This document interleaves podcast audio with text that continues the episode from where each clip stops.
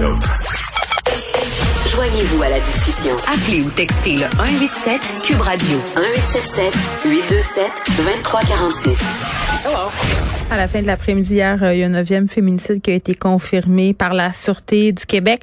On a arrêté Éric Levasseur euh, de Notre-Dame-des-Monts en lien avec le meurtre de Caroline Labonté qui serait survenu le 18 mars. S'agit, euh, comme je le disais quand même, là, du neuvième féminicide. Puis je le redis, OK? Parce que sérieusement, là, on est le 13 avril. L'année est pas finie. On est rendu à neuf femmes tuées. Neuf femmes tuées dans un contexte de violence conjugale. Ce serait le cas ici. Ça semble être là, le cas ici. Euh, on jase avec euh, Mathilde Trou, qui est co-responsable des dossiers politiques au regroupement des maisons pour femmes victimes de violences conjugales. Madame Trou, bonjour. Oui, bonjour. Bon, évidemment, euh, c'est absolument horrible d'avoir encore euh, à jaser d'un féminicide. Aujourd'hui, là, on voudrait être en train d'annoncer que les choses vont mieux, euh, que les chiffres sont en train de baisser par rapport à tout ça, mais c'est pas le cas. Là. On en a un neuvième, puis on est seulement le 13 avril, je le répète, parce qu'il me semble que ça frappe l'imaginaire. Et mm-hmm. Là, mon inquiétude, Madame Trou, est la suivante. Là, je me dis, on a beaucoup parlé de féminicide dans les médias partout. Là, les politiciens en ont parlé. Monsieur Legault euh, en a parlé, là, même à un moment donné, lors d'une entrevue, a dit qu'elle allait se charger de ce dossier-là personnellement. A mis Geneviève Guilbeault sur le cas là, parce que le torchon brûlait. Là, il y avait une pression immense sur le politique. On se devait de faire des sorties.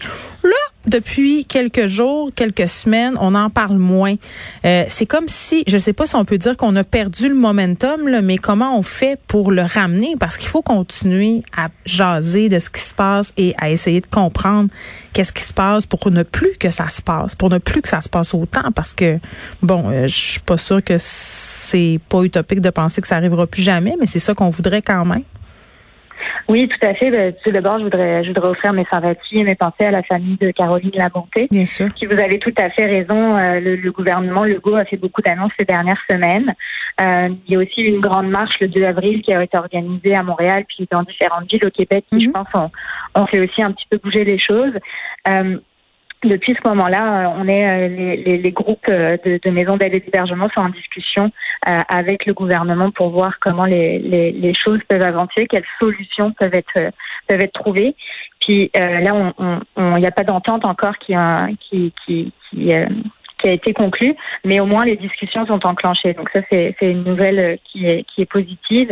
Et après, je pense que vous avez aussi tout à fait raison de dire que euh, c'est pas avec un coup de baguette magique qu'on va régler ces féminicides-là ça prend beaucoup de mesures. Euh, oui, euh, et, c'est sûr qu'on entend beaucoup le nombre de places dans les maisons d'aide et d'hébergement depuis les dernières semaines, mais je voudrais vraiment insister sur le fait qu'il n'y a pas seulement les places qui sont importantes. Euh, il faut qu'on puisse rejoindre les femmes là où elles sont. Donc, c'est-à-dire qu'il nous faut des moyens pour aller dans les communautés, pour sensibiliser les femmes, pour les rejoindre, pour leur donner des services. Il faut avoir du personnel suffisant dans les maisons d'aide et d'hébergement pour répondre aux femmes et aux enfants qui nous appellent. Et il faut aussi qu'on ait les personnes, les personnels suffisants pour donner des services aux femmes, parce qu'il faut se rappeler que c'est pas toutes les femmes qui veulent aller dans les maisons d'aide et d'hébergement. Puis on l'a vu dans les derniers féminicides, c'est pas des femmes qui étaient passées en maison. Donc il faut qu'on puisse aller rejoindre ces femmes-là, puis ça, il nous faut des moyens pour le faire. OK, mais pourquoi, euh, à votre sens, euh, c'est pas toutes les femmes qui veulent venir en maison? C'est quoi les raisons? Est-ce que c'est à cause des enfants? Est-ce que c'est à cause qu'on a peur de pas avoir de place? Ou tout simplement parce qu'on on veut pas y aller? C'est quoi?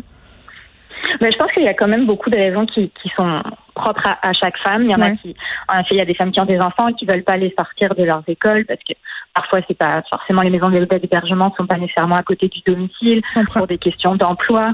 Euh, il y a aussi des situations qui peuvent être propres aux femmes. Il y a des femmes qui ont des enfants qui ont besoin de soutien particulier. Mm. Elles, elles ont peut-être besoin aussi de soutien particulier. Donc se faire héberger en maison, c'est pas une solution qui correspond à toutes les femmes, mais c'est pour ça que depuis des années au Québec, les maisons d'aide et d'hébergement offrent des services externes qui vont être exactement le même accompagnement qui est offert en maison, hmm. mais sans hébergement.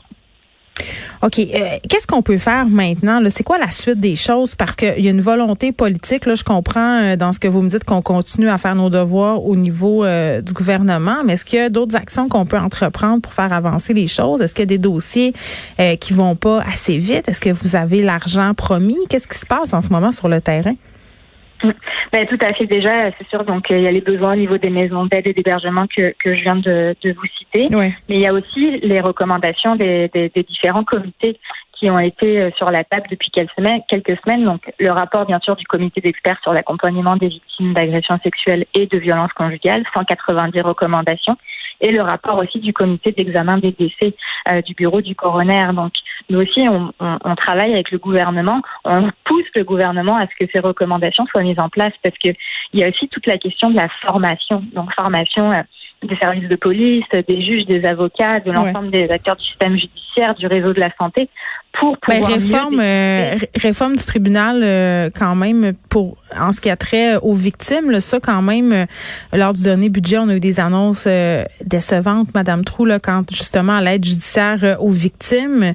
On n'a pas fait d'annonce non plus d'argent pour la réforme de mm-hmm. judiciaire. Ça c'est quand même ça va être le nerf de la guerre prochainement. Il faut que ça passe par là tout à fait. Il faut vraiment qu'il y ait du budget qui soit euh, mis de côté pour la mise en place de ces mesures. Puis pour l'instant, là, on n'entend rien de, de concret. Mm. Et euh, il faut aussi que nous, en tant qu'experts de violence conjugale, nos groupes soient associés euh, aux comités qui sont mis en place par le gouvernement. Parce que oui, il y a un côté administratif technique qui appartient au gouvernement pour la mm. mise en place de ces mesures. Mais avant de commencer quoi que ce soit, il faut que nous, on soit consultés pour être sûrs que les mesures qui vont être décidées sont adaptées pour les victimes. Et puis parfois, on a l'impression que euh, la charrue est un petit peu mise avant les deux. Donc euh, ça aussi, c'est important qu'on soit consulté avant. Oui, ben ça je comprends. Puis en même temps, euh, je me dis bon là on a cette situation qui est assez préoccupante au Québec. Puis on a parlé euh, de l'épidémie qui se déroulait en parallèle euh, de la pandémie de Covid 19, c'est-à-dire l'épidémie de violence puis de violence conjugale. on est rendu à neuf au Québec. Est-ce qu'on a des chiffres à savoir qu'est-ce qui se passe ailleurs au pays, ailleurs dans le monde? Est-ce qu'on assiste au même genre de situation? Parce que les scientifiques nous disaient tout récemment encore qu'on pouvait pas prouver avec des études qu'il y avait une augmentation des féminicides. Ben oui, tout à fait. Ben, au Canada, on sait que c'est une femme aux deux jours ou aux trois jours, si, si, si je ne me trompe pas, qui, euh, euh qui est tuée euh, sous les coups de, de, de leur conjoint. Euh, on sait que dans d'autres pays du monde, notamment en Europe, comme en France, en Italie, où il y a aussi des nombre de féminicides qui est particulièrement élevé, puis il y a certaines études qui aussi ont, ont prouvé que durant la pandémie, euh, il y a eu beaucoup plus de, de, cas de violence conjugale et donc de féminicide.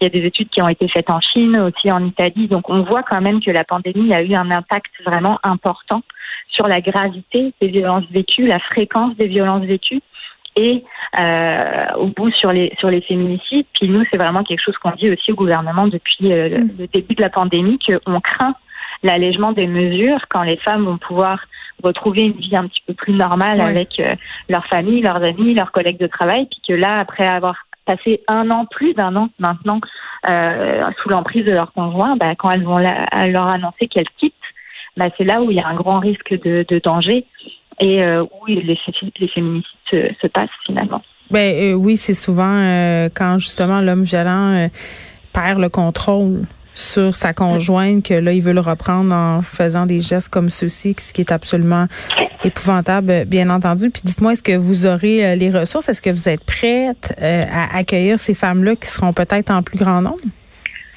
Oui, tout à fait. Euh, c'est aussi un message important que je voulais faire passer aujourd'hui, c'est que euh, on entend qu'il y a du manque de place, mais euh, vraiment, on encourage toutes les femmes, tous les proches à appeler dans les maisons d'aide et d'hébergement pour obtenir des conseils, du soutien. Il y a une évaluation des risques qui est faite à chaque fois, et je vous assure que quand il y a une femme qui a besoin d'être hébergée, peu importe la situation, on trouve toujours une solution.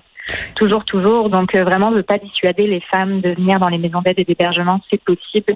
Et il faut appeler dans les maisons. Oui, puis ça, faut, faut vraiment être clair là-dessus. Là. Il y a toujours des ressources, il y a toujours des solutions. Marcel Trou, merci. Tout à fait. Qui est co-responsable, oui, qui est co-responsable des dossiers politiques au regroupement des maisons pour femmes victimes de violences conjugales. Et je vous le redis encore, je le dis toujours euh, dès qu'on parle de violence conjugale, euh, qu'il y a une ressource qui s'appelle SOS Violence conjugale, euh, où on peut trouver plein d'informations sur le site internet. C'est une navigation discrète. On peut, il y a un bouton rapide aussi pour effacer l'historique. On peut trouver des ressources là. Si on est victime de violence, on sent danger ou si on sent qu'une personne autour de nous euh, peut-être est prise dans ce genre de situation.